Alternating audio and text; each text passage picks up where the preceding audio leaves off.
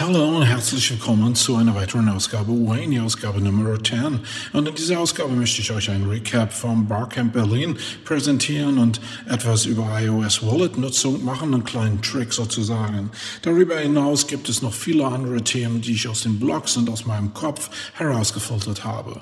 Im Hauptthema geht es darum, wie ihr als SEO-Agentur einen Bereich, nämlich den Bereich Content Marketing, gut für euch aufbereiten könnt und welches Team ihr dafür bereitstellen müsst, um gute Angebote zu machen. Danke, and es geht los.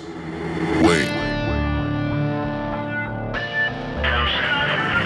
The creative adult is the child who has survived. Wait. The most powerful element in advertising is the truth. Wait. The best way to predict the future is to create it. Wait. In our factory, we make lipstick. In our advertising, we sell hope.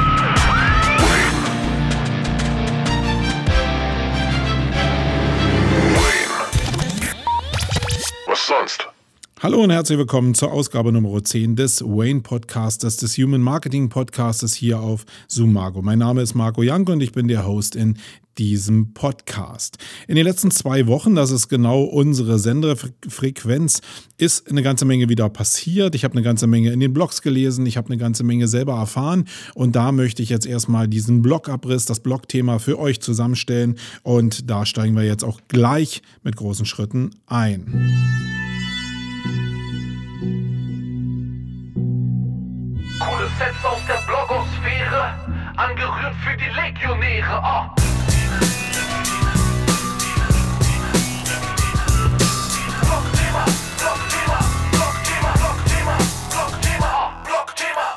Ja, meine Lieben, lasst uns mal anfangen mit dem Recap zum Barcamp Berlin. Und damit will ich nicht nur ein Recap machen zum Barcamp Berlin 2016, sondern ich will eigentlich das Thema Barcamp mal grundsätzlich noch, noch mal so angehen.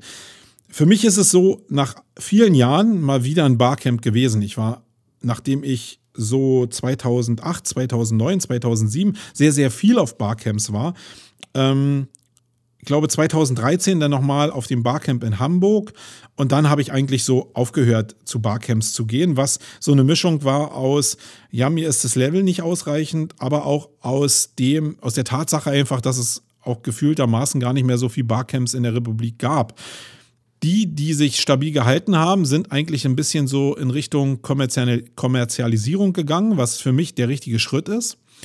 Ähm, dazu zähle ich die Campings, dazu zähle ich aber auch das SEA Camp und dazu zähle ich ein paar andere Veranstaltungen noch, die im ähnlichen Style von Barcamps ablaufen, aber Geld kosten. Nicht exorbitant viel Geld kosten, aber die zumindest Geld kosten, um nicht total auf Sponsoren äh, angewiesen zu sein und die eben auch die No-Show-Rate ein bisschen runterdrücken, aber auch das Level des Barcamps halten, weil man vielleicht ein paar spezialisierte Leute auch reinkriegt und vielleicht auch mal die eine oder andere ähm, Mark oder Euro für Marketing oder für Medienpartnerschaften ausgeben kann. Ich glaube, das gehört zwingend dazu und es gehört natürlich auch zwingend dazu, ein bisschen Geld zu verdienen, um eine eigene Motivation zu erzeugen, das Ding auch wirklich professionell durchzuwuppen. Ich glaube, das ist das, was so eigentlich eigentlich an den Barcamps, die ich so 2007, 2008, 2009 erlebt habe, ähm, wirklich gefehlt hat, dass da Leute irgendwie vorne standen, die gerade frisch Familien gegründet hatten, wo man auch schon sehen konnte, ja, wenn du da auf der Bühne stehst mit, äh, mit einem Säugling, wie soll denn das funktionieren in der Planung,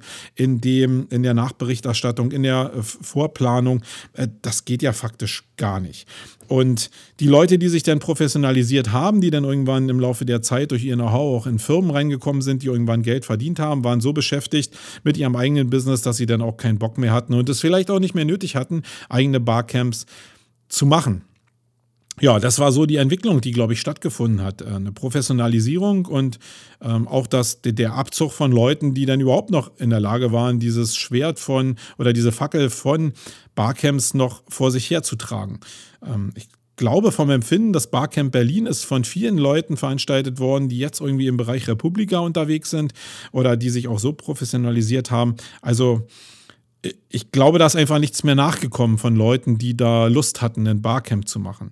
Und 2015, zumindest für den Bereich äh, Berlin, Barcamp Berlin, hat der Jan Theofeld zumindest probiert, dieses äh, Barcamp Berlin, dieses System nochmal aufleben zu lassen. Er hat sich ja persönlich sehr stark diesem Barcamp-Ding gewidmet, was auch total pfiffig ist, weil wenn man das als Geschäftsidee mit in die Firmen reinnimmt, ist die Konzeption grundsätzlich von Barcamps sehr leistungsfähig. Also da glaube ich schon dran. Aber er macht es natürlich sehr aufopferungsvoll in bestimmten Teil Teilbereichen und mit denselben Problemen, die ich ja eben geschildert habe, was Barcamps anbelangt. Er kann es, glaube ich, machen, weil er diese Cross-Finanzierung hinkriegt zwischen dem Barcamp-Konzept und äh, diesem leidenschaftlichen Barcamp ausrichten ähm, auf, diesen, aus diesem, aus diesem Level, wo ich halt vielleicht nur 15 Euro von einem Teilnehmer nehme, womit man nicht wirtschaftlich, nicht wirklich wirtschaftlich arbeiten kann. Ja, ich war also 2015 schon drauf und dran, eigentlich mal hinzugehen, habe es dann terminlich nicht geschafft und habe mir auf jeden Fall vorgenommen, jetzt 2016, da wo Barcamps sind und da wo ich es hinkriege, einfach wieder mal Tuchfühlung aufzunehmen, um zu gucken, wie ist denn der Stand und wie läuft denn Barcamp jetzt in 2016 wirklich ab? Haben, sind da Leute, die sich weiterentwickelt haben? Äh, ist da vielleicht ein Bereich entstanden, wo ich vielleicht Tuchfühlung verloren habe und überhaupt nicht so, äh, ja, überhaupt den Wert gar nicht mehr so richtig in meinem Kopf hatte. Und deswegen war ich sehr gespannt am letzten Wochenende, wie das Barcamp Berlin halt läuft. Von der Basis her muss ich sagen, das war von der Location, da bin ich überhaupt nicht so verwöhnt. Das war eine evangelische Schule in Berlin, äh, jetzt schwächere ich ein bisschen, in Berlin Mitte, glaube ich, irgendwie zumindest sehr zentral in Berlin ähm, gelegen. Da hat der ja eine coole Location gehabt, also eine Schule faktisch, die auch den Charakter von Schule hatte. Das waren also ganz normale Klassenräume, wo ich dann wieder mal feststellen konnte, wie hart die Stühle eigentlich in der Schule waren und wie wenig Sitzkomfort eigentlich unsere Schüler auch in der Schule haben. Warum darf man jetzt irgendwie als Schüler nicht bequem sitzen? Hm, das weiß ich nicht. Das wurde mir dann nochmal so richtig klar, aber das ist so eine Sache am Rande. Ja, wir, äh, er hat eine coole Location gehabt. Er hat auch Sponsoren gehabt wie viel Geld die jetzt zur Verfügung gestellt haben, weiß ich nicht im Detail. Ich glaube, so richtig viel kann es nicht gewesen sein, muss ich ehrlicherweise sagen, weil sonst wäre vielleicht ein warmes Mittagessen mal drin gewesen. Äh, halbe Schrippen fand ich persönlich ein bisschen zu wenig und ich bin wirklich jemand, der am Essen nicht so megamäßig rummäkelt, aber ein warmes Essen zum Mittag, äh, wenn es jetzt eine Spaghetti Bolognese gewesen wäre, ja, ich glaube, das wäre irgendwie ja, wäre für, für, mich so ein Mindestanspruch gewesen, weil das schon dazu einlädt natürlich, dass die Leute irgendwie auswärtig denn essen gehen und damit auch wieder der Charme des Zusammensitzens irgendwie kaputt gemacht wird. Da sind natürlich sehr viele mit bei, die sagen, ja, halbe Schrippen ist auch okay. Also warmes Essen finde ich schon finde ich wichtig für mich und das kann auch wirklich nur eine Spaghetti sein oder kann was anderes warmes sein aber ich bin ein Typ, der will ganz gerne warm essen. Und da hätte ich sogar Geld für bezahlt, um jetzt das System nicht zu sprengen. Wenn da jetzt irgendeiner jetzt eine Spaghetti Bolognese für 5 Euro äh, angeboten hätte, ich glaube, das hätten auch die Leute da bezahlt. Also da waren jetzt ja nicht nur irgendwie Hartz-IV-Empfänger da. Ähm, sicherlich Leute, die teilweise auch ein bisschen aufs Geld schielen müssen, aber nicht auf 5 Euro, sondern die hätten da vielleicht auch einen Taler ausgegeben. Bei Getränken ist es genau dasselbe. Da war jetzt ein Sponsor da, nämlich äh, Ratio Drink, die ich, äh, was ich total cool finde, dass die da sponsoren, die auch ein schönes Gadget haben, nämlich so eine Konferenzflasche, ähm, so à la Bierflasche mit so einem Schnappdeckel, also der so plopp macht. Das basiert aber darauf, dass ihr ähm, ja euer Getränk selber mischen müsst, nämlich aus einem Fruchtsaftkonzentrat und Wasser. Und ich bin jetzt überhaupt nicht so der äh, ohne Kohlensäure-Typ, sondern ich will irgendwie gerade an heißen Tagen irgendwie was Erfrischendes haben und erfrischend ist bei mir mit Kohlensäure und nicht äh, so ohne Kohlensäure einfach mit diesem Konzentrat. Das war mir ein bisschen zu wenig. Ich habe dann am zweiten Tag mein eigenes, meine eigene Trinke mitgebracht und ich glaube, ich habe auch eine Menge gesehen, die einfach selten so mit hatten. Das geht zwar, aber das kann man vielleicht auch anbieten, wenn jetzt so ein Event halt einfach das nochmal zusätzlich angeboten hätte oder ja, vielleicht hätte man auch einen Sponsor für irgendwie Mineralwasser mit Kohlensäure finden können, wenn man in die richtige Richtung schielt. Da weiß ich nicht, wie der Jan da agiert hat und welche Möglichkeiten da sind. Aber da geht bestimmt ein bisschen mehr auf das Level. Ich will das nicht hochheben, aber ich glaube, bestimmte Wohlfühlparameter gibt es halt und ähm, ja, ich glaube, die hätte man da vielleicht einhalten können. Ja, grundsätzlich zum Barcamp muss ich sagen, wir waren 110 Leute, äh, zumindest angemeldet. Äh, ich glaube, am ersten Tag waren die nicht da. Das zeigt wieder auch, ich glaube, die Gebühren für die Veranstaltung waren 15 Euro.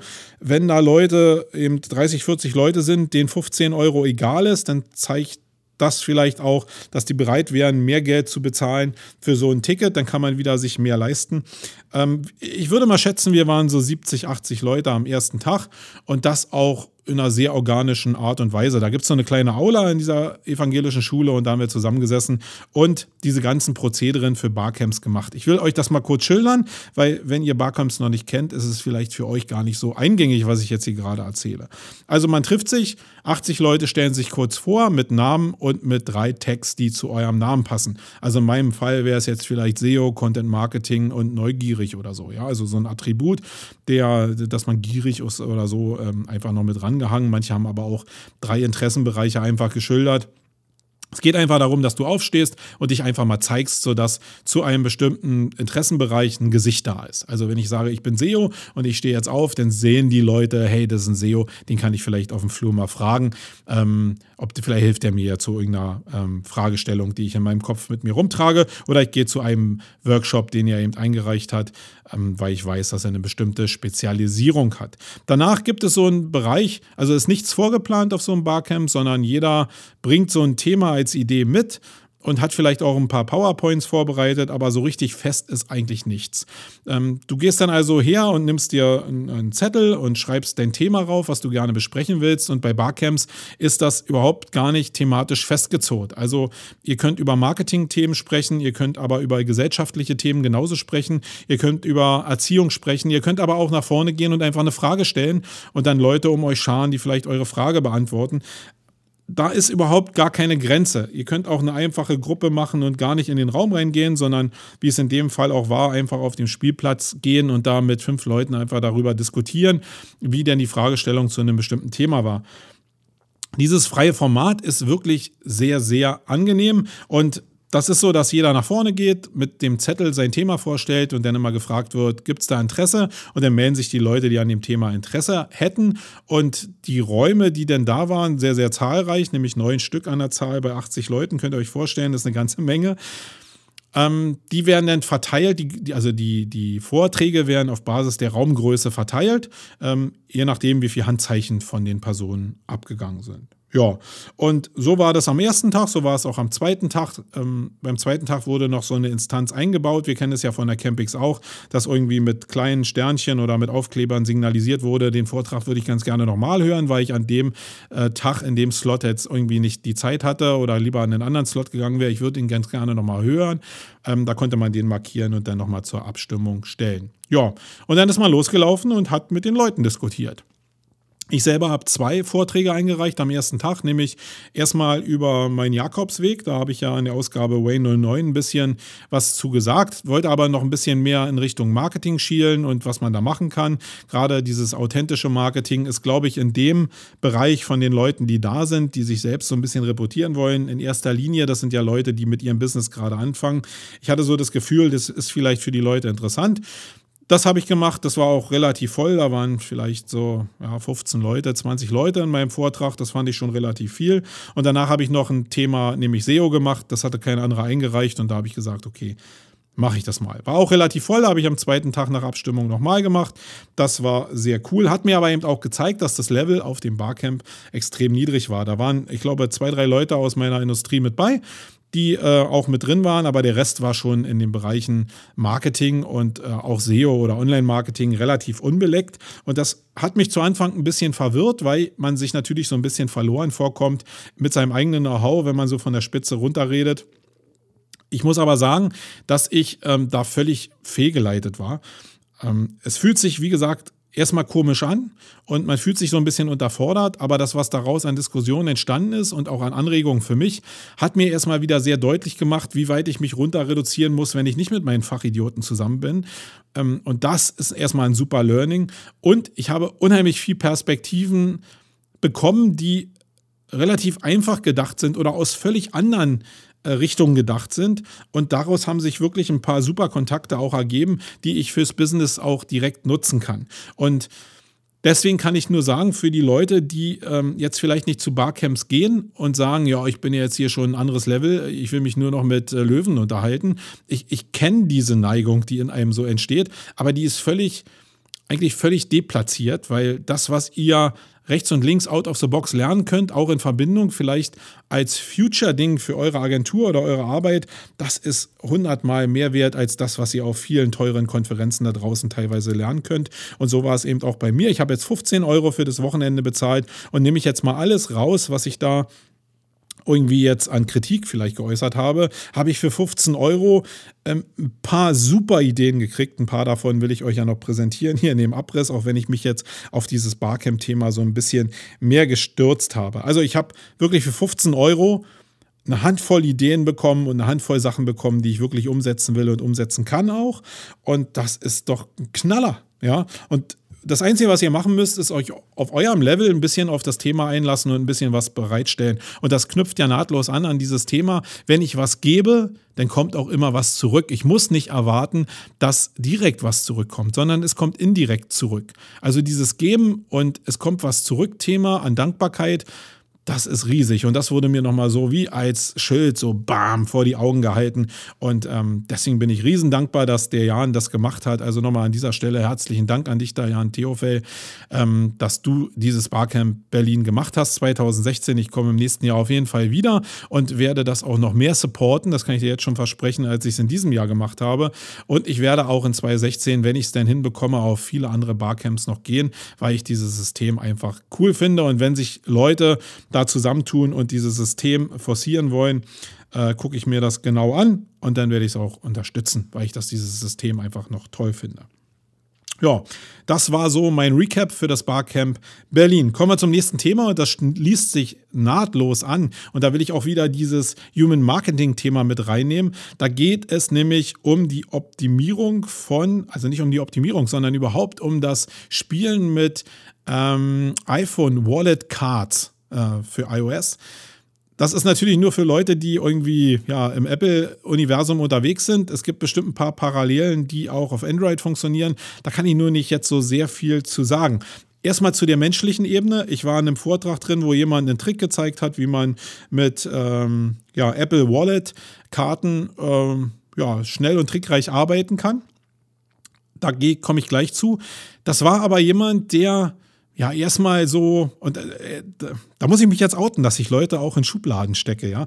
Ähm, der erstmal auf den ersten Schein jetzt nicht so wirkte wie so ein Nerd, sag ich mal. So war also kein 25-Jähriger, wo du denkst, ja, das ist so ein Hardcore-Nerd, der macht jetzt App-Programmierung. Das war nämlich genau sein Steckenpferd, was er auch als Tech gesagt hat auf dem, bei der Barcamp-Vorstellung, nämlich, dass er äh, ja Apps programmiert mit seiner Agentur. Und wenn du jetzt jemanden siehst, der vielleicht, oh, wenn du jetzt hier zuhörst, ähm, vielleicht Ende 50 ist, nicht, dass du sauer bist, melde dich dann einfach nochmal, dann zieh ich das nochmal gerade.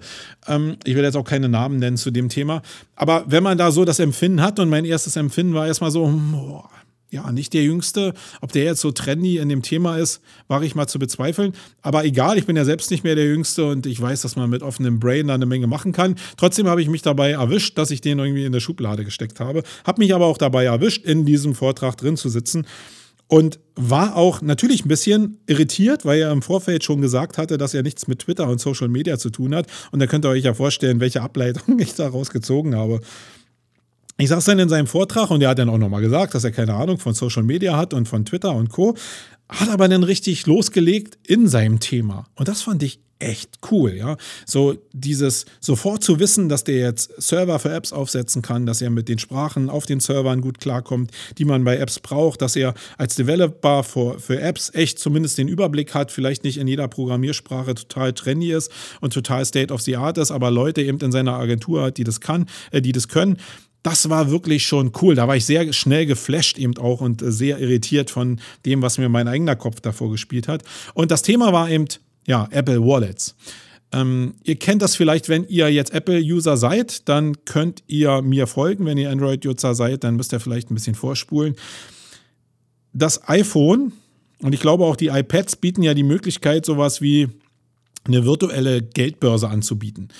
Ähm, das basiert so ein bisschen darauf, dass viele Leute, einschließlich mir, sehr, sehr viele Karten, auch Bonuskarten, neben, also neben den Geldkarten und den EC-Karten und alles, was es so gibt, was für den täglich, täglichen Bedarf ja unheimlich wichtig ist, gibt es sehr viele Leute, die jetzt irgendwelche Bonuskarten irgendwie in der Tasche haben. Also sei es ähm, ja, Deutschlandcard oder ähm, nicht PayPal, wie heißt das? Äh, da gibt es dieses andere große Ding hier.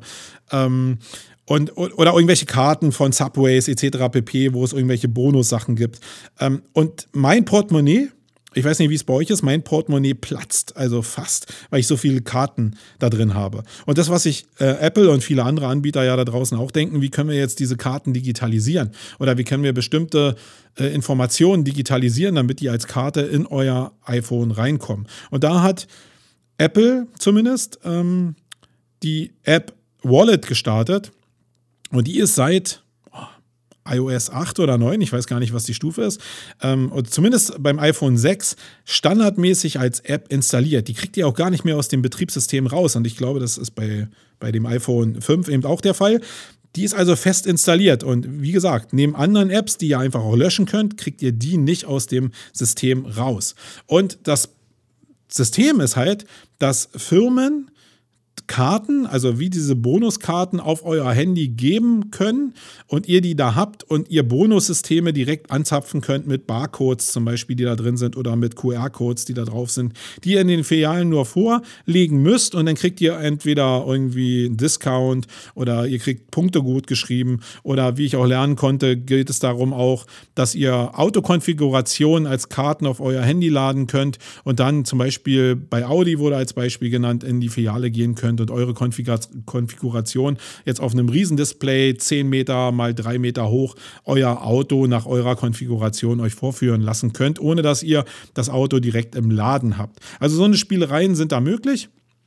Und was als Spielerei eigentlich hauptsächlich möglich ist, und das ist so äh, die Spielerei, die eigentlich so mich am meisten geflasht hat, ist, dass ihr mit diesen Karten abseits von jeder App, wo es relativ schwierig ist, so Geolocations zu taggen und Push-Nachrichten zu verschicken, da super einfach ist, euch Geolocations einzurichten, die auch nicht irgendwie äh, verifiziert werden, aktuell zumindest noch nicht, und wo ihr Push-Nachrichten auf Basis des Besuchs einer Geolocation ausrichten könnt. Ähm, ich hoffe, ihr könnt mir folgen. Also ich will das technisch jetzt gar nicht so ähm, ausdefinieren. Aber wenn ihr zum Beispiel es schafft, eine, ein Wallet, eine Wallet-Card auf sehr vielen Handys äh, installieren zu lassen, weil ihr bestimmte Anreize schafft, dann könnt ihr mit der Geolocation relativ frei umgehen und könnt zum Beispiel bei Events, nehmen wir jetzt mal so, ihr wisst, wo ein bestimmtes Event ist, wo sehr viele Leute zusammenkommen, da eine Push-Nachricht ausliefern und bestimmte Aktionen, Call to Actions ausliefern. Hm. Habt ihr verstanden, in welche Richtung das geht? ja, wenn nicht, ihr müsst einfach vorspulen. Wenn ja, könnt ihr mich gerne per Personal Message nochmal fragen oder irgendwas in die Shownotes schreiben zu diesem Thema. Ich fand das sehr, sehr spannend und gerade in der Welt, wo man fast gar nichts mehr verschicken kann an Push-Nachrichten, zumindest nicht aus den Apps raus äh, oder auch nicht mit Freigabe, war das schon ein sehr, sehr smarter Weg. So, dann kommen wir mal weg als nächstes Thema von dem Bereich der Barcamps und diesen ganzen, ganzen technischen Tricks. Ähm, kommen wir mal zu dem Bereich der Bildung. Und da will ich euch nur ein Video ans Herz legen, was der Harald Lesch gegeben hat ähm, auf einem YouTube-Channel oder in, einer, in einem äh, Video-Interview. Da geht es um das Thema Bildung äh, bei uns in der Bundesrepublik oder grundsätzlich in unserem europäischen System. Und das will ich erstmal jetzt hier scheren, ähm, auch in diesem Podcast scheren, weil es mir unheimlich wichtig ist und mir aus der Seele spricht, wie beschissen und verkorkst unser Bildungssystem hier ist. Und ich will die Überleitung aber dazu auch bringen, dass jeder natürlich dieses System nicht für sich verändern kann. Also bis das ist, also, nee, andersrum gesehen. Also wir werden lange darauf warten können, bis das System sich verändert. Aber wir können natürlich in unseren eigenen Systemen, und da spreche ich jetzt gerade die Leute an, die eigene SEO-Agenturen haben oder grundsätzlich Agenturen haben oder mit Mitarbeitern umgehen, ihr könnt euer eigenes System natürlich so ein bisschen bauen, indem ihr dieses eigentliche System ad absurdum führt. Also diese ganze, dieser ganze Bereich der Über Überakademisierung, ähm, den könnt ihr selbst ausbauen, indem ihr halt kleinen Leuten, die vielleicht einen niedrigen Bildungsabschluss haben, eine Chance gibt. Und das ist so ein Bereich, da trage ich mich schon oder der, der beackert mich schon die letzten Monate und Jahre, in welchem, ja, in welchem Bereich ich mich engagiere, um dieses System so ein bisschen einfach zu durchkreuzen, weil ich einfach glaube, dass es sehr, sehr viele, gerade für unsere Industrie auch talentierte Leute gibt, die ein paar Defizite natürlich haben, die Studenten nicht haben, die aber gerade in puncto Kreation, und da müsst ihr euch das Video mal angucken, halt extrem pfiffig sind. Und die Studenten, wenn sie nicht gerade wirklich in den Kreativbereich reingehen, haben halt diesen, diesen Teil der Kreativität oftmals nicht. Und ihr könnt jetzt lange darauf warten, dass sich dieses ganze System im, äh, im Zuge von dem, was der Harald Lesch da auch ähm, vorschlägt, verändert. Also gerade was so soziales Jahr angeht und so, finde ich diese, diese Vorschläge wirklich revolutionär. Aber das wird nicht kommen auf die nächsten Jahre. Aber ihr könnt natürlich euch überlegen, ob ihr als Agenturchef ähm, einen anderen Weg geht und damit einen anderen Bildungszweig unterstützt oder ob ihr überakademisiert einfach dem folgt, wie ihr vielleicht auch dem System entsprungen seid. Und da finde ich es halt sehr cool, dass es sehr viele Agenturchefs da draußen auch gibt oder Verantwortliche, die nicht aus der klassischen ähm, Universitätslinie kommen und jetzt hier über Bachelor, Master irgendwie in die Selbstständigkeit oder in die Anstellung gekommen sind, sondern dass sehr, sehr viele Leute über Nebenwege eben sich auch selbstständig gemacht haben und jetzt über Agenturen äh, herrschen äh, und ihre Entscheidung selber treffen können. Guckt euch das Video einfach an und mich würde es riesig freuen, wenn ihr in die Kommentare ähm, ein paar Statements dazu ablassen würdet, aber auch wenn ihr das Video scheren würdet, weil ich glaube, damit fängt so eine Revolution im Bildungssystem auch an, dass die Leute verstehen, hey, wir sind auf einem völlig falschen Dampfer unterwegs. Naturkunde muss mit der Natur gelebt werden und nicht im Klassenraum ohne Natur gelebt werden. Ähm, also Naturwissenschaft. Ähm, ich glaube, der Ansatz ist extrem wichtig und ich glaube, dass es auch wichtig ist, dass unser System die Leute, die sich eben strukturiert und ähm, talentiert auch mit dem Thema Mathe in der Breite, wie unsere Schüler das Lernen auseinandersetzen, ähm, dass man die mit einem guten Bildungssystem auch rausfiltern kann. Aber der Rest ist mit einem Basiswissen in, in Mathe ganz gut aufgestellt. Also ich glaube, da kann sich jeder an die eigene Nase fassen. Das, was ihr in der Schule oder auf eurem Bildungsweg in Mathe gelernt habt, wie viel braucht ihr davon wirklich noch, wenn ihr nicht in irgendwelche spezialisierten Berufe reingegangen seid? Ich glaube, 99 Prozent der Leute werden das meiste davon überhaupt nicht mehr brauchen. Und dann fragt man sich natürlich, warum nicht denn auf die Grundrechenarten und auf die Sachen, die man denn auch für das Leben hier braucht, ähm, warum da nicht mehr drauf eingegangen wird. Okay, also das war jetzt mal so am Rande. Kommen wir zum nächsten Thema. Digitales Nomadentum. Und das schließt wieder so ein bisschen an das an, wieder was ich am Barcamp erlebt habe. Also ihr merkt schon, diese Ausgabe ist sehr stark getrieben von dem, was ich auf dem Barcamp erlebt habe. Und da muss ich jetzt leider, und äh, da muss mir der Markus jetzt einfach verzeihen oder nimm das als Hinweis, das, was ich auf dem äh, Barcamp jetzt erleben durfte, geht genau in die Richtung, wie sich dieses digitale Nomadentum schon bei der ersten DNX, die ich erlebt habe, und wie ich auch empfinde, wie dieses digitale Nomadentum allgemein wahrgenommen wird und ausgelebt wird, ähm, dass das in die falsche Richtung geht. Also oder vielleicht auch für euch in die richtige Richtung. Ich, ich weiß es nicht. Wo es auf jeden Fall hingeht, ist in Richtung schnell und hektisch reich. Also das, was wir eigentlich so von der Spitze aus eigentlich so von diesen Skills bekämpfen wollten, also zumindest mit den Zielen, hey, ihr könnt mit wenig Aufwand sehr, sehr viel erreichen. Ähm, das stimmt einfach nicht. Aber es gibt halt urig viele, viele Leute, die bereit sind, Geld dafür zu bezahlen, dieses Wissen zu erlangen, was nicht da ist. Und wenn ich da jetzt, jetzt jemand gesehen habe, der auf dem Barcamp sitzt und über irgendwas philosophiert, wo man denkt, man kann passives Nebeneinkommen, was ja so als Unwort schon, also das ist jetzt so eigentlich das Knaller-Unwort für mich, passives Einkommen. Ja, das ist von den Leuten assoziiert mit, man muss dafür nicht arbeiten. Also so wirkt es zumindest. Oder zumindest sind die Leute so super gutgläubig an Systeme zu glauben, die ihnen das irgendwie vermitteln können, dass ich echt erschrocken bin, muss ich sagen. Und das geht natürlich in, in diese Mentalität, Schaka, wir schaffen das und auch diese Naivität, ähm, ein Unverständnis zu haben für das, was wirtschaftlich eigentlich notwendig ist, um erfolgreich zu sein. Also das beißt sich von den Systemen für mich total. Und ich war echt erschrocken, was da für äh, Spirit aus der DNX halt gekommen ist. Und das kann ich dir jetzt nur weitergeben, Markus, falls du das hörst weil ich weiß, dass du es anders machst. Ich weiß, dass viele Leute da draußen für das digitale Nomadentum wirklich sehr erwachsen und sehr konsequent arbeiten und auch sehr hart arbeiten müssen, um eben diesen Urlaubsspirit mit Arbeiten zu verbinden. Ich bin selbst auch dran. Ich will das Thema aber erwachsen behandeln. Also, wenn mich jemand fragt, ob es möglich ist, als digitaler Nomade mit Kindern irgendwie durch die Welt zu ziehen und ein Business zu betreiben, dann will ich mit dem ganz gerne austauschen, wie ich denke, wie das funktionieren kann. Aber natürlich auch aus dem Know-how-Level, dass ich weiß, äh, mein Sohn hat ein gewisses Alter und dass ich überhaupt als Vater sprechen kann und nicht als 25-jähriger ähm, Solo-Mensch irgendwie durch die Welt reise, äh, reise und der mir einfach sagt, ja, das geht schon. Das, das geht halt nicht so einfach. Und da möchte ich halt ganz gerne erwachsen darüber diskutieren. Und ich glaube, es gibt sehr viele Leute, die gerade auch schon gut gehende Businesses betreiben, für die das Thema extrem spannend ist. Und ja, vielleicht war es nur ein kleiner verrückter Ausschnitt, den ich da gesehen habe, aber es ist so wieder dieses Schubladendenken. Ich kriege halt sehr, sehr viel mit aus dem Bereich, was genau in diese Richtung ähm, von schnell und hektisch reich geht. Und das hat mich wirklich sehr, sehr erschrocken. Da könnt ihr auch mal eure Meinung zu schreiben, wie euer Empfinden für digitales Nomadentum ist. Vielleicht machen wir auch hier mal eine Sendung dazu, vielleicht aus meinem Blickwinkel auch raus. Da hole ich mir gerne auch einen Gast rein. Vielleicht auch den Markus, wenn du das hier hören solltest. Ähm, ganz gerne auch äh, in dem Bereich, aber vielleicht auch ein paar andere digitale Nomaden. Das kann vielleicht auch eine größere Gruppe werden. Vielleicht mache ich auch eine Interviewserie, weil mich interessiert das Thema wirklich und ich werde auch im nächsten Jahr, Anfang wirklich des nächsten Jahres, auch da einen Test für mich machen. Hm, ein Test war der Jakobsweg für mich ja grundsätzlich schon. Lange Urlaube sind für mich auch immer schon so ein Test. Wie kann ich denn zumindest ähm, in der Kommunikation bleiben mit meiner Agentur?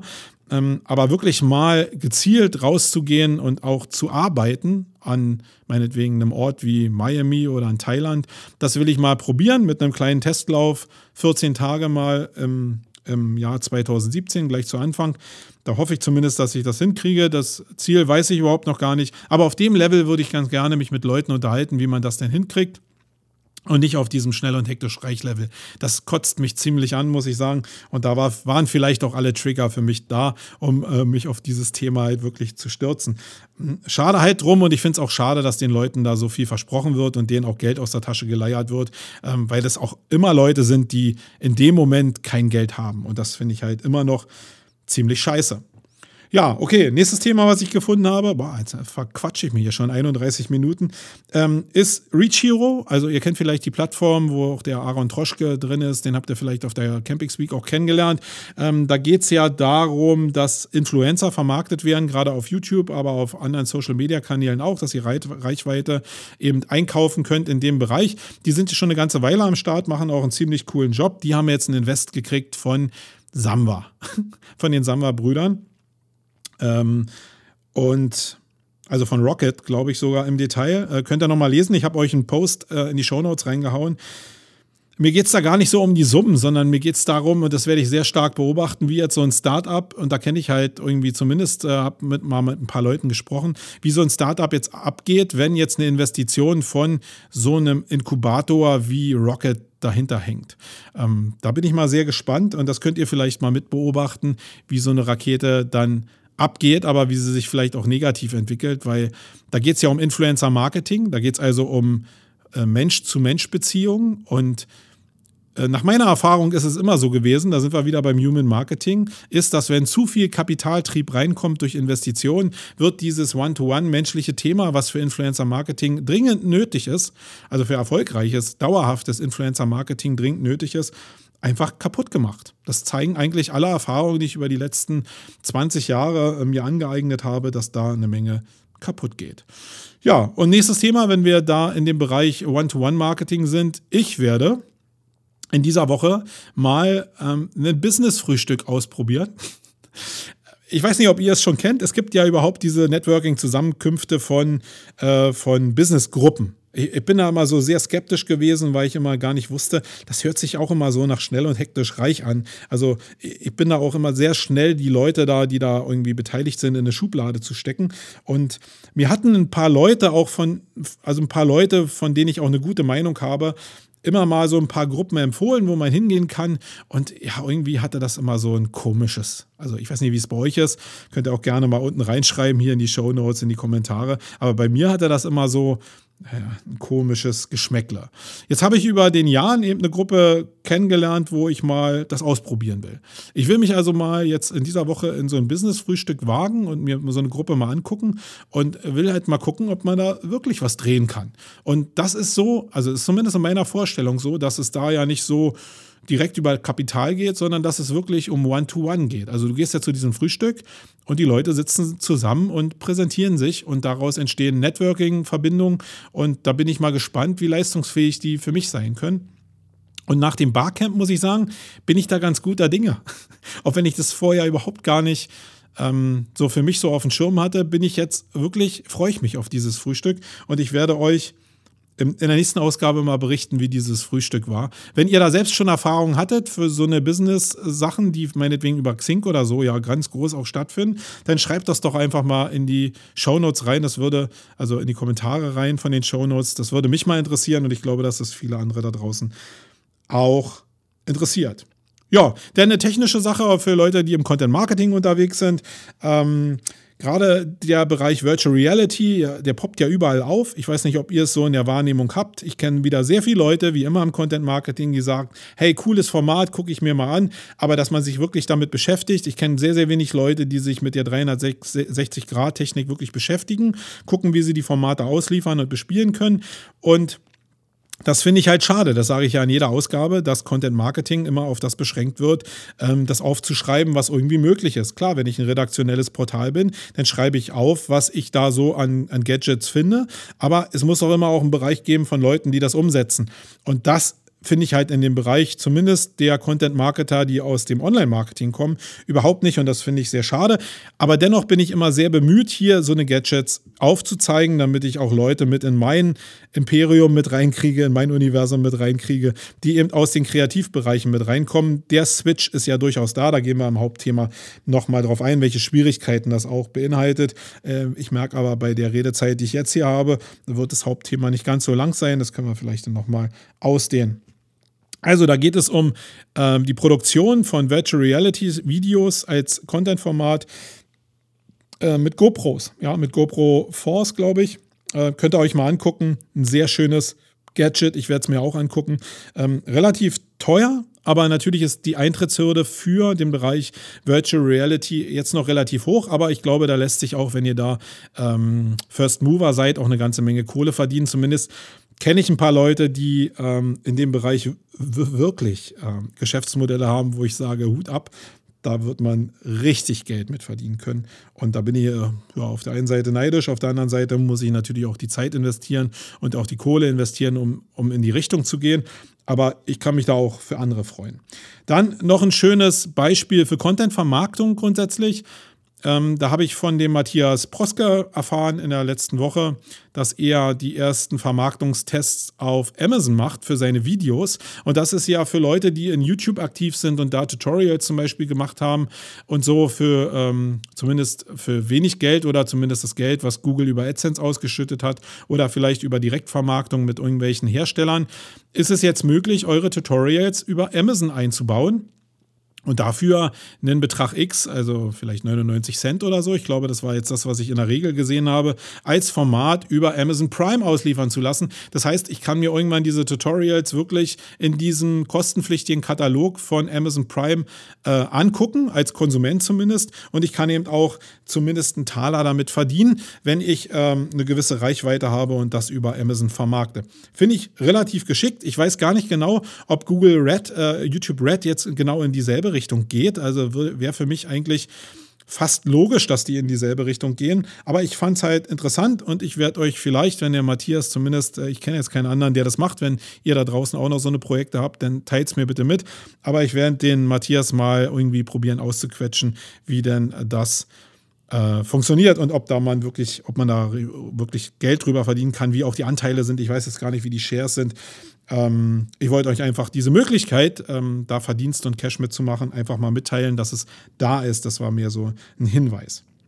Und als letzten Punkt in dem Blog-Thema, obwohl es gar nicht so ein richtiges Blog-Thema ist, heute sind wir so ein bisschen global unterwegs, möchte ich der Ines Schafranek danken und auch darauf hinweisen, wie wichtig es ist, dass sich Menschen in unserer Industrie so entwickeln, wie sie sich entwickelt.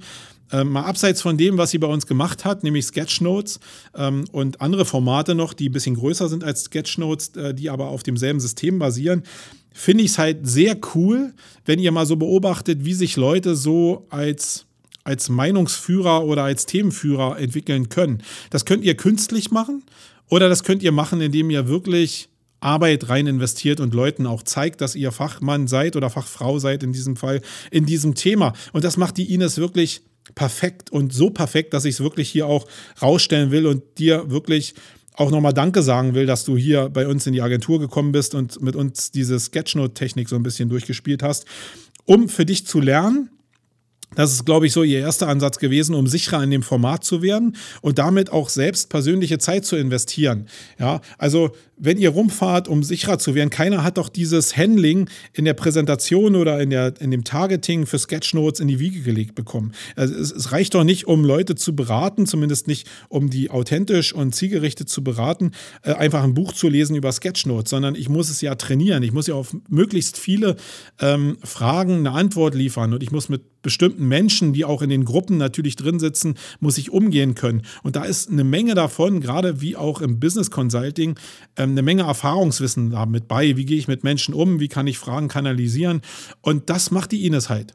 Die setzt sich in Zug irgendwie, nimmt ihre Arbeitszeit, die sie oder ihre Lebenszeit auch und nimmt sich einfach die Zeit, um zu testen, um zu Agenturen wie uns, zu Margo zu fahren und einfach Sketchnotes zu üben an einem bestimmten Case, auf den ich hier nicht eingehen will, äh, zumindest nicht so detailliert. Aber sie macht es halt einfach. Und über das Machen wird sie sich in dem Bereich eine ja, würde ich schon mal ganz keck sagen, eine Marktführerschaft aneignen, zumindest eine Reputation, die ihresgleiches, äh, ihresgleichen in dem Bereich Sketchnote sucht. Und was daraus entsteht, nämlich an Beratermöglichkeiten und Tageshonoraren, das muss ich euch, glaube ich, nicht erzählen. Das basiert aber darauf, dass sie ehrlicherweise einen ein Know-how verkauft, was auch nachvollziehbar ist. Das heißt, wenn ich jetzt darüber rede, äh, ich bilde mir mal ein, dass ich in gewissen Teilen ein Influencer bin und sie jetzt empfehle für das, was sie macht, dann hat das eine gewisse Wirkung. Dann werdet ihr natürlich immer die schwarzen Schafe auf der anderen Seite haben, die das auch probieren ähm, und vielleicht auch ganz cool machen. Weiß ich gar nicht genau, ob man das nicht auch äh, als,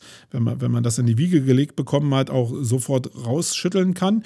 Ähm, aber in der Regel denke ich mal nicht. Aber dann wird man mit der Reputation, glaube ich, insgesamt deutlich erfolgreicher sein. Und wenn sie das so fortsetzt in dem, in dem äh, Maße, dann ist dieses System von, was ich vorhin schon gesagt habe, von ich gebe was, auch kostenneutral, da kommt immer was zurück. Und das ist jetzt hier die Form, die zurückkommt, nämlich ja, pure Dankbarkeit, Ines. Also wenn du das hörst, nochmal herzlichen Dank.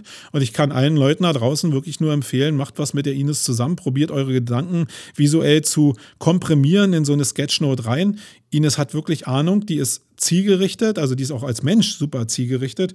Und ja, von mir kommt eine blanke Empfehlung in deine Richtung und das ist geben und nehmen. Sorry, das ist genau der Effekt von diesem Jojo oder von diesem Pendel, was in beide Richtungen ausschlägt. Und da solltet ihr einfach euch mal dran orientieren. Ich habe es mir für dieses Jahr auch extrem stark auf die Fahne geschrieben, dass ich dieses Geben-Ding einfach viel stärker auspräge. Ähm, ich hatte es früher mal auf der Fahne, eben auch 20 Prozent ähm, einfach auf unsere Kosten zu arbeiten für Kunden, die äh, meinetwegen wir jetzt im NGO-Bereich haben. Und das habe ich jetzt ähm, seit kurzem auch wieder aufleben lassen, weil ich wirklich daran glaube und ich, ich finde das cool. Das macht auch Spaß. Das sind oftmals auch Projekte, wo man auch Herzblut investieren kann. Und ich bin ehrlich gesagt, und ich bin jetzt 47 Jahre alt, da in dem Bereich auch noch nie enttäuscht worden. Und äh, ich würde mich vielleicht auch mit der Erfahrung jetzt, selbst wenn ich eine Enttäuschung, Enttäuschung erleben würde, würde ich mich da jetzt auch nicht aus der Bahn schmeißen lassen. Okay, das waren die Blogthemen, die waren schon relativ umfangreich. Wir sind jetzt bei 43 Minuten. Ich will aber trotzdem noch das Hauptthema machen und da weiß ich gar nicht, wo ich dahin drifte. Es kann auch relativ kurz sein, deswegen lasst uns einfach mal anfangen mit dem Hauptthema und dann spüle ich einfach aus der Hüfte die, die Themen da so rein. Bis gleich.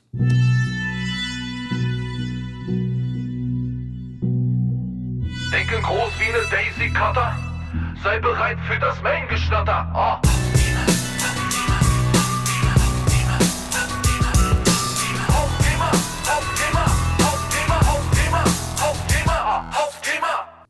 So, dann kommen wir mal zu dem Hauptthema. Und ihr wisst ja vielleicht, wenn ihr mir so ein bisschen folgt, dass ich mich so dem Thema Content Marketing die letzten zwei, drei Jahre so ein bisschen verschrieben habe und vor allen Dingen ähm, mich dem Thema verschrieben habe, wie kann man dann Content Marketing, nach meiner Definition zumindest, mit dem Thema Online Marketing effektiv zusammenlegen und gerade mit dem Thema SEO zusammenlegen. Und ihr könnt euch vorstellen, dass da die Welt relativ breit ist. Also das Themenfeld, in dem ich mich aufhalte, da spalten sich jetzt so die Gemüter. Also es gibt auf der einen Seite die SEOs, ja, und ich nehme jetzt mal vom Online-Marketing den SEO-Bereich raus, weil ich mich da gut auskenne. Da sind halt sehr viele strukturierte Leute mit bei, die natürlich diese Strukturen von Online-Marketing gelernt haben. Da geht ja sehr viel prozessorientiert, sehr viel skaliert, sehr viel muss auch sehr viel ähm, analytisch angegangen werden. Das ist alles okay. Viele sind auch aus dem Coding-Bereich unterwegs. Die sind jetzt nicht anders drauf, sondern die sind auch sehr strukturiert drauf, weil wenn du Coding richtig von der Pike auf lernst, dann denkst du eigentlich nur in Strukturen, ja, wie ist der Code aufgebaut, wie muss ich Prozesse in der Engine irgendwie aufbauen. Das ist alles Struktur, das ist alles sehr festgezurrt.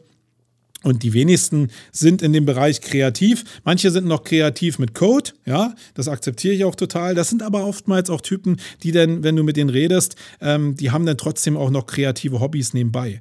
Die, die Coder, die nur wie Autisten irgendwie vorm, vorm Bildschirm sitzen und programmieren, das sind sehr, sehr strukturierte Leute. Die sind aber auch in ihrem Bereich super, super leistungsfähig. Also das ist überhaupt gar kein Bashing, sondern die Leute sind halt da. Und was ich so die letzten Jahre hatte, ist, dass ich eben diesen Bereich mit dem Thema Content Marketing verbinden musste. Und Content Marketing ist in der Ausprägung zumindest, die ich habe, ein Bereich, der sehr kreativ ist. Also ich rechne da jetzt mal die ganze Kreativwirtschaft mit rein. Die Kreativagenturen, die Werbeagenturen, ähm, auch die Marketingagenturen, die da draußen unterwegs sind, also zumindest fürs Offline-Marketing, die rechne ich mit rein und die funktionieren nach völlig anderen Parametern. Die Menschen in den Systemen funktionieren völlig anders im Networking, so wie auch im Handling, ähm, wie man mit denen umgeht, weil da sehr stark mit Vertrieb gearbeitet wird, etc. pp. Aber auch in der Denke sind die halt nicht so festgezurrt wie die Leute, die im Online-Marketing zehn Jahre jetzt strukturiertes Online-Marketing gelernt haben. Nun will ich aber nicht den einen oder anderen Bereich gegeneinander aufwiegen, sondern für mich liegt die Chance darin, diese beiden Welten miteinander zu verbinden.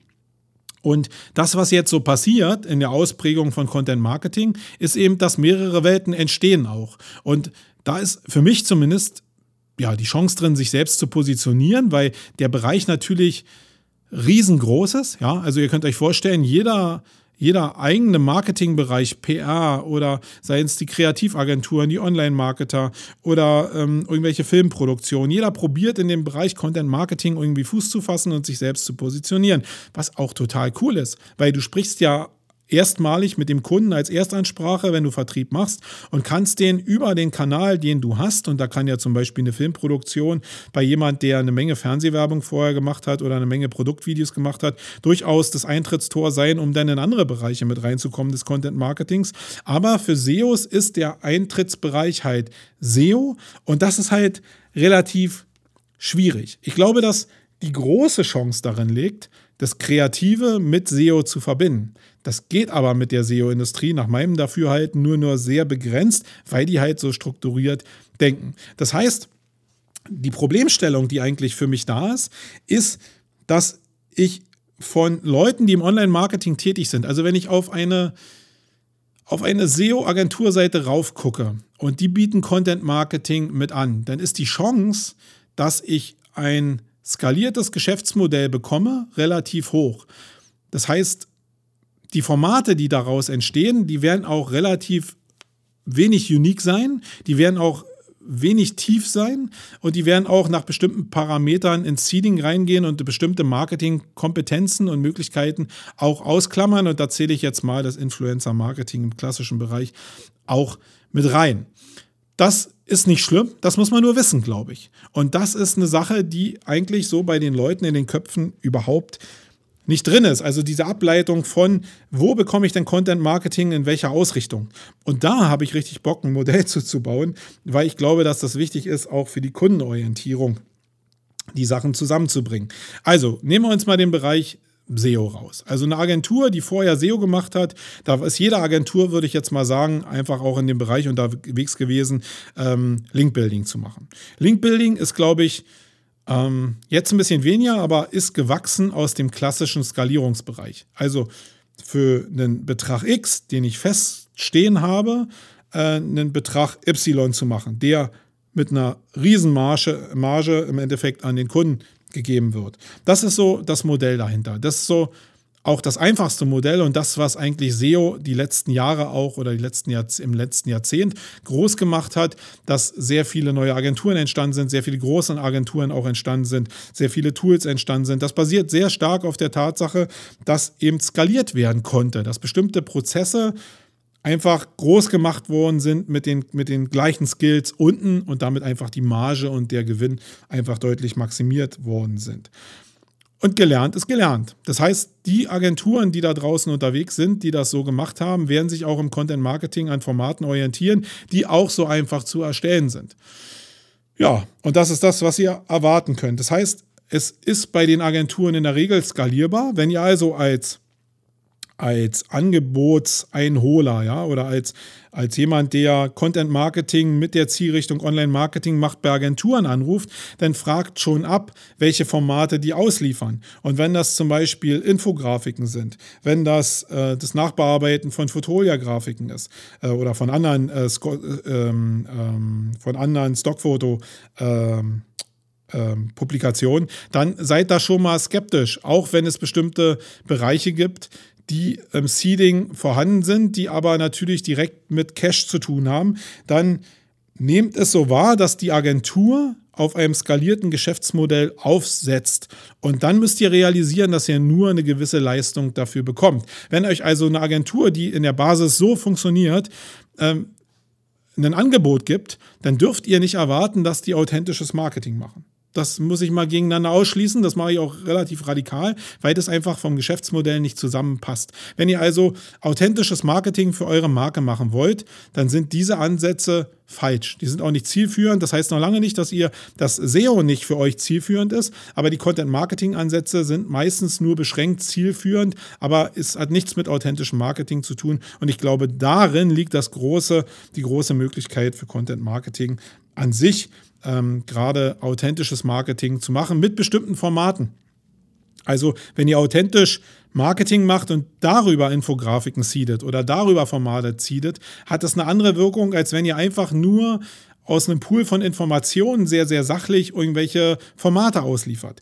Das will ich euch nur begreiflich machen und das kriegt ihr in dem Bereich nicht.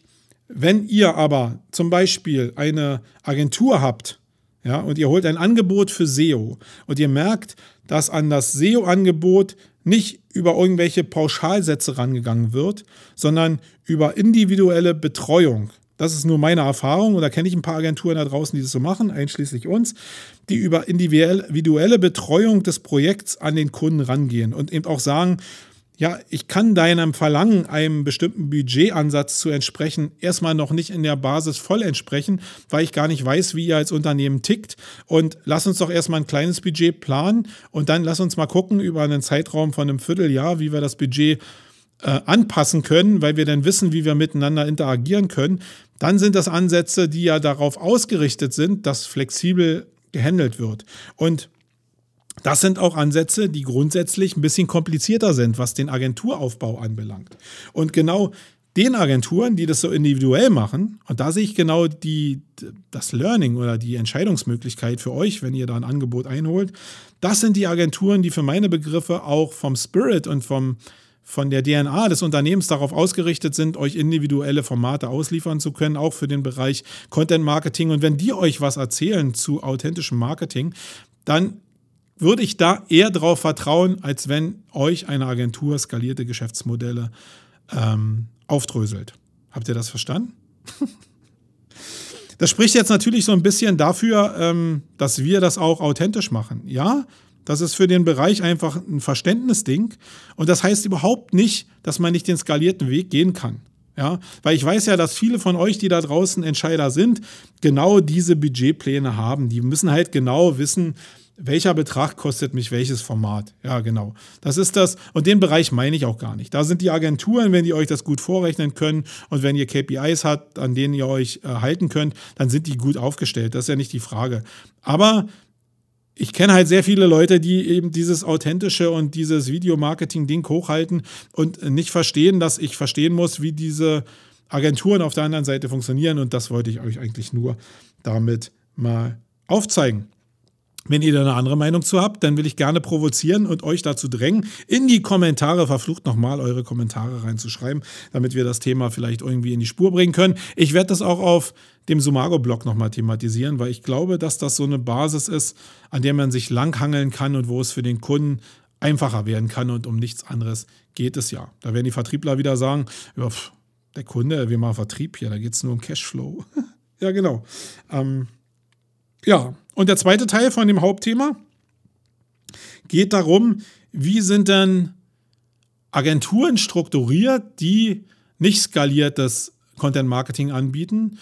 Und äh, wie sind, ähm, wie sind Agenturen strukturiert, die äh, skalierbares äh, Content Marketing anbieten. Äh, ihr merkt, ich muss immer so ein bisschen überlegen während des Sprechens, aber äh, ich muss immer, ihr merkt, äh, von der Geschwindigkeit muss ich mehr Druck machen, weil das das Format das so vorgibt, aber das schließt so ein bisschen aus, dass ich darüber nachdenke, über das, was ich eigentlich sage und das macht es ein bisschen schwieriger.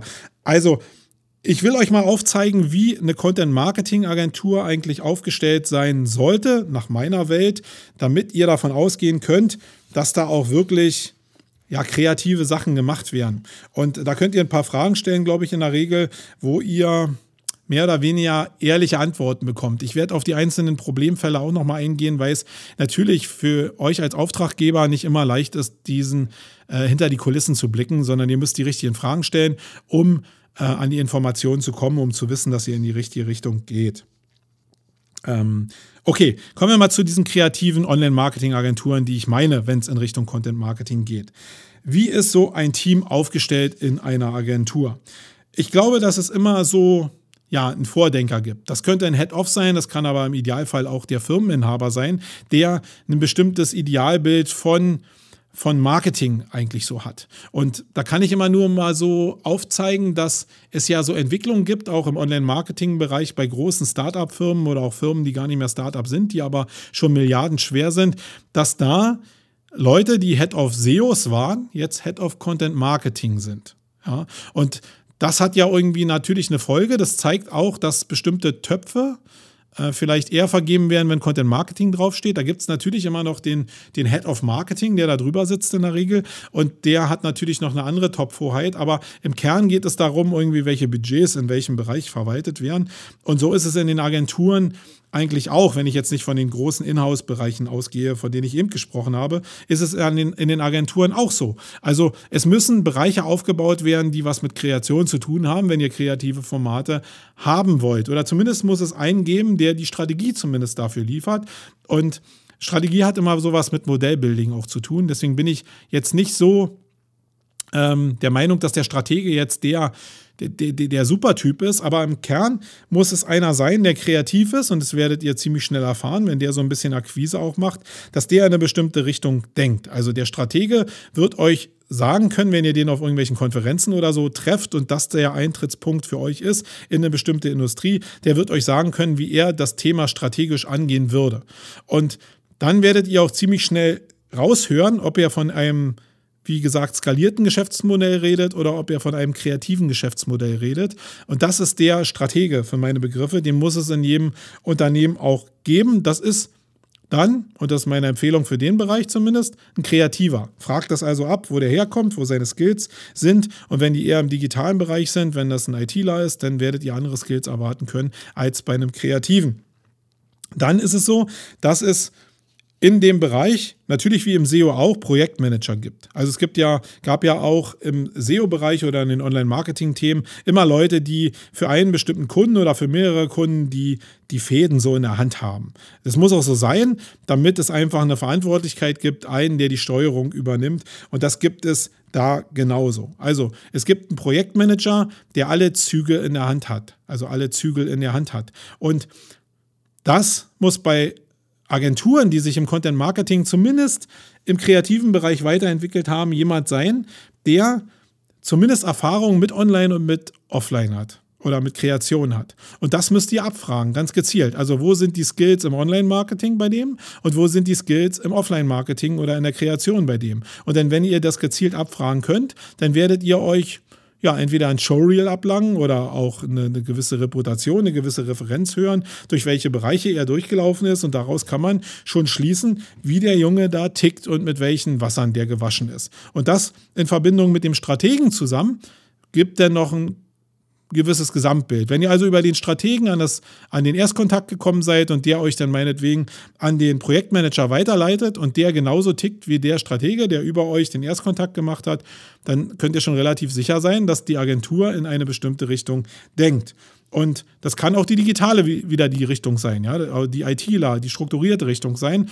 Ihr müsst nur an dem Punkt entscheiden können, in welche Richtung geht es. Also wenn ihr ein anderes Verlangen habt, nämlich nach Kreation, dann müsst ihr gucken, wenn die IT-mäßig denken, dann kriegt ihr vielleicht nicht das Maximum. Auch wenn euch der Vertriebler, der vielleicht noch zwischengeschaltet ist, was anderes erzählt. Das ist ja das große Risiko, dass in den Werbebroschüren irgendwie was anderes drinsteht. Fragt also nach den Skills. Wenn ihr die Projektmanager interviewt, dann fragt auch, wie das Team, das Team aufgebaut ist. Und das Müsst ihr vielleicht nicht machen, wenn die Website von dem Unternehmen entsprechend auch dargestellt ist und bestimmte Units in dem Unternehmen auch zeigt. Ähm, und da meine ich in erster Linie natürlich, dass es auch Leute geben muss, die IT machen. Das heißt, die die Umsetzung auf den Seiten für Content Marketing muss gegeben sein. Also es muss eine Unit da sein oder ein Freelance-Bereich da sein, der sich mit dem Webdesign und mit dem Webdevelopment beschäftigt. Ähm, das in jedem Fall. Es müssen aber auch Texter da sein. Also, wie gesagt, es muss nicht immer als eigene Unit da sein, aber der Junge, mit dem ihr da als Projektmanager spricht, sprecht, der muss ein Verständnis dafür haben, wie diese Texte für euren Content überhaupt entstehen und wie man den zusammenbauen kann.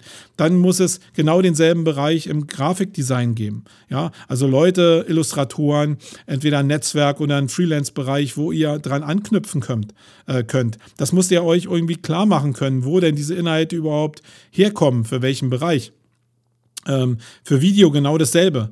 Ähm, wo kommen Inhalte her, wenn ihr Videoinhalte machen wollt? Müssen die einzeln beauftragt werden? Gibt es da eine Reputation oder gibt es da ein Know-how in der Agentur auch, um sich in dem Bereich zu entwickeln? Ähm, Text ähm, und Korrektur, Lektoring, ähm, das gehört natürlich zusammen. Und gibt es jemand, der das Zeug für euch nachher rausträgt? Also im SEO-Bereich natürlich genauso strukturiert rausträgt, wenn es also eine SEO-Unit noch in dieser Agentur weiterhin gibt, was total logisch wäre, gibt es Leute, die sich mit dem Thema SEO für den Content beschäftigen können? Und gibt es vielleicht auch ein Social-Media-Team, was euch in dem Bereich auch helfen kann, wenn es um Seeding geht, weil da sind die guten Jungs und Mädels, die mit Influencer-Marketing, mit Kommunikation zu tun haben, also im Regelfall, so sollte es zumindest sein, die aus den Social-Media-Units ähm, kommen. Und das solltet ihr zumindest zusammentragen. Ich glaube, das sind so die Grundfeste, wie sich eine Content-Marketing-Agentur zurzeit aufstellen muss, um Content-Marketing im Kreativbereich abbilden zu können. Also Bestimmte Teile können auch in dem strukturierten Bereich drin sein. Also auch eine strukturierte Agentur wird äh, einen Grafiker haben, der Infografiken meinetwegen oder bestimmte Fotoformate aufbereiten kann.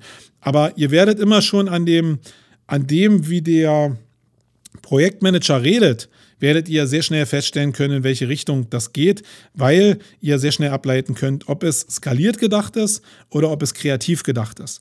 Und das sind die großen Schwerter, glaube ich, die ihr als Auftraggeber auseinanderhalten können müsst, um äh, in dem Bereich relativ erfolgreich zu sein und damit Content Marketing auch nicht einfach nur so eine Worthülse bleibt. Man kann dann noch die Analyse rüberstülpen und dann sagen, okay, wie sind die Content Marketing Formate denn wirklich gelaufen? Das wird wieder eher in den strukturierten Agenturen mehr der Fall sein als in den Kreativagenturen, weil die sind sich ja auch am entwickeln. Ähm, aber dann stellt die entsprechenden Fragen. Und das heißt ja nicht, dass ihr auch freelance-mäßig irgendwelche Leute einfach hinzuziehen könnt, um die äh, Sachen äh, zu tracken oder der Agentur, auch der Kreativagentur sagen, sagen könnt, ich will die und die KPIs umgesetzt haben, holt euch gefälligst gefälligst ein, der mir diese KPIs liefern kann. Ja. Ihr merkt also, dass das sehr komplex ist. Ich habe mal probiert, das auf Basis von äh, skaliert und kreativ auseinanderzudröseln. Ähm, wenn ihr noch Ideen habt, wie man diesem Moloch von Content Marketing gerecht werden kann durch irgendwelche Definitionen von Pattern, dann immer rein in die Kommentare, weil ich bin da auch noch in der Findung und ich probiere mir nur ein paar Sachen auszudenken, die wir auch selbst verhackstücken werden hier, wo wir den Leuten, gerade den Kunden so ein bisschen helfen können, in welche Richtung das geht. Ja, okay, das war auch das Hauptthema, relativ kurz gehalten. Ich bin jetzt mehr in den Barcamp-Bereich noch reingegangen. Das war mir in dieser Ausgabe auch relativ wichtig, aber mir hat eben auch das Barcamp gezeigt, wie wichtig diese Definitionsfrage ähm, von Content Marketing eigentlich auch ist. Wobei ich am Ende des Tages, also hier in dem Podcast probiere ich es auszudröseln. Für den eigenen Vertrieb der Agentur ist es so, dass jede Agentur sich selbst definieren muss. Und dann ist es vielleicht nur ein tolles Learning für Leute, die die Differenzierung ziehen müssen auf der Angebotseinholerseite. Ähm, aber im Kern ist es so, dass das meiste natürlich über, ja, da mache ich mir auch nichts vor, über Geschwafel laufen wird, weil es eben immer wieder zeigt, dass die Leute im Bereich Content Marketing so ahnungslos sind wie irgendwas. Ähm, das meiste Geld kannst du zurzeit verdienen, weil du die Ahnungslosigkeit der Leute da draußen ausnutzt. Bringen wir es mal auf den Punkt.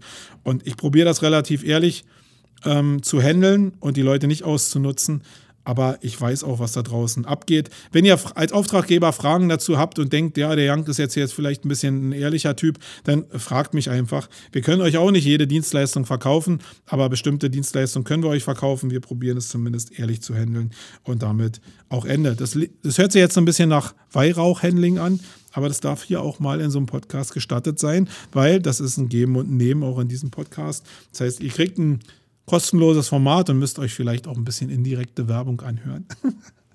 okay, kommen wir noch zu dem Event-Thema und dann machen wir auch den Kasten zu für heute.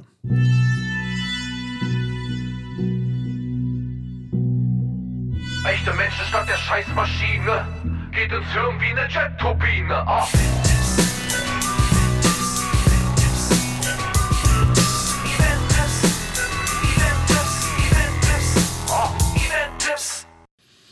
So, auf zwei Sachen möchte ich hinweisen. Das eine hatte ich in der letzten Ausgabe schon mal gesagt, nämlich den Affiliate-Stammtisch in Leipzig am 9.6., wo ich im Vorprogramm, da gibt es immer so ein Konferenzrahmenprogramm, auch einen Vortrag halte, neben anderen Größen, auch äh, zumindest bekannten Leuten wie dem Jens Altmann, ähm, ich werde persönlich einen Vortrag machen zum Content Marketing für Affiliates.